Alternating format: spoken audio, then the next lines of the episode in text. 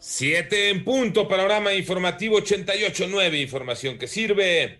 Yo soy Alejandro Villalbazo en el Twitter, arroba Villalbazo13.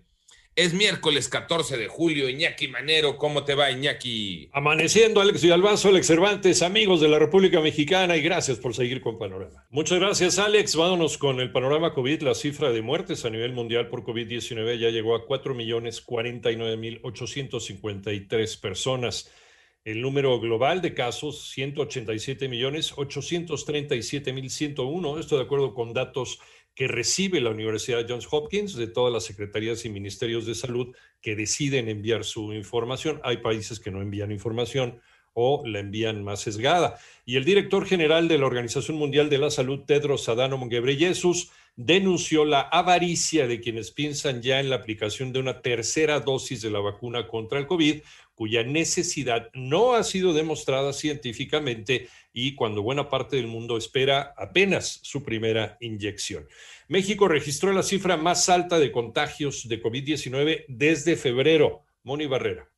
Al registrar 11.137 nuevos contagios en las últimas 24 horas, México alcanza 2.604.711 casos de COVID en el país y 235.277 defunciones, lo que representa 219 decesos más en un día. A través del comunicado técnico, la Secretaría de Salud dio a conocer que casi 21 millones de mexicanos tienen esquema completo de vacunación, es decir, 59%, y más de 14 millones de personas mayores de 18 años tienen al menos una dosis Baja California tiene 79% de cobertura de vacunación, seguido de Ciudad de México con 63% y Baja California con 54%. En 889 Noticias, Mónica Barrera.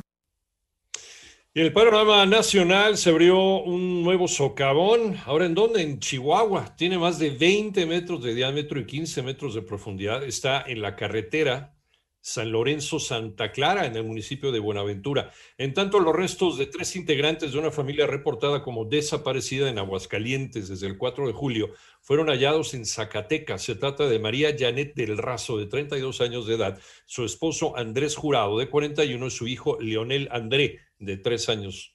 Por otro lado, salió a la luz un video inédito donde se muestra a Joaquín, el Chapo Guzmán, ex líder del cártel de Sinaloa, en el penal de alta seguridad del Altiplano, luego de que fuera recapturado en enero de 2016 y antes de ser extraditado a los Estados Unidos se le ve ser revisado por elementos del penal.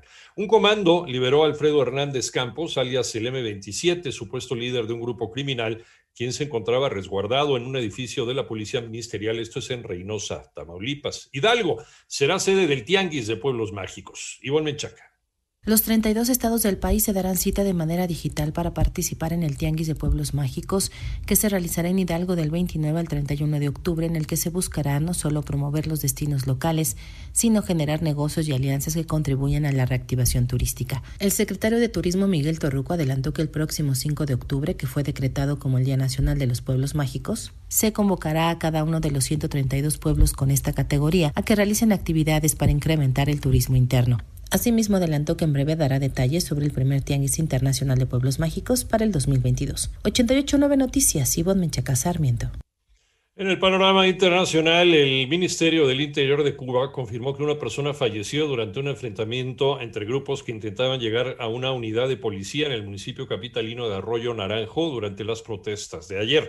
Por otro lado, en Canadá, otra vez más de 160 tumbas sin identificar fueron halladas cerca de un antiguo internado para niños indígenas en la provincia de la Columbia Británica. Ese es el cuarto descubrimiento desde finales de mayo. Y esta mañana fue hospitalizado de emergencia el presidente de Brasil, Jair Bolsonaro, se reporta con dolores abdominales.